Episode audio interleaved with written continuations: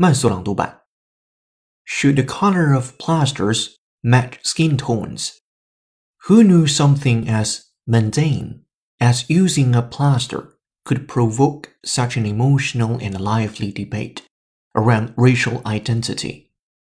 That's what happened after Dom Apollon, 45, cut his finger at home in Oakland, California.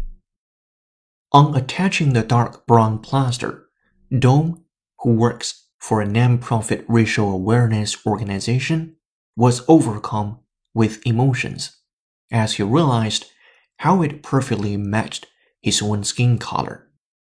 Posting a picture on Twitter, he wrote, It's taken me 45 trips around the sun, but for the first time in my life, I know what it feels like to have a band aid in my own skin tone, he said, referring to the plaster. 本期节目就到这里，浩浩老师恭喜你又进步了。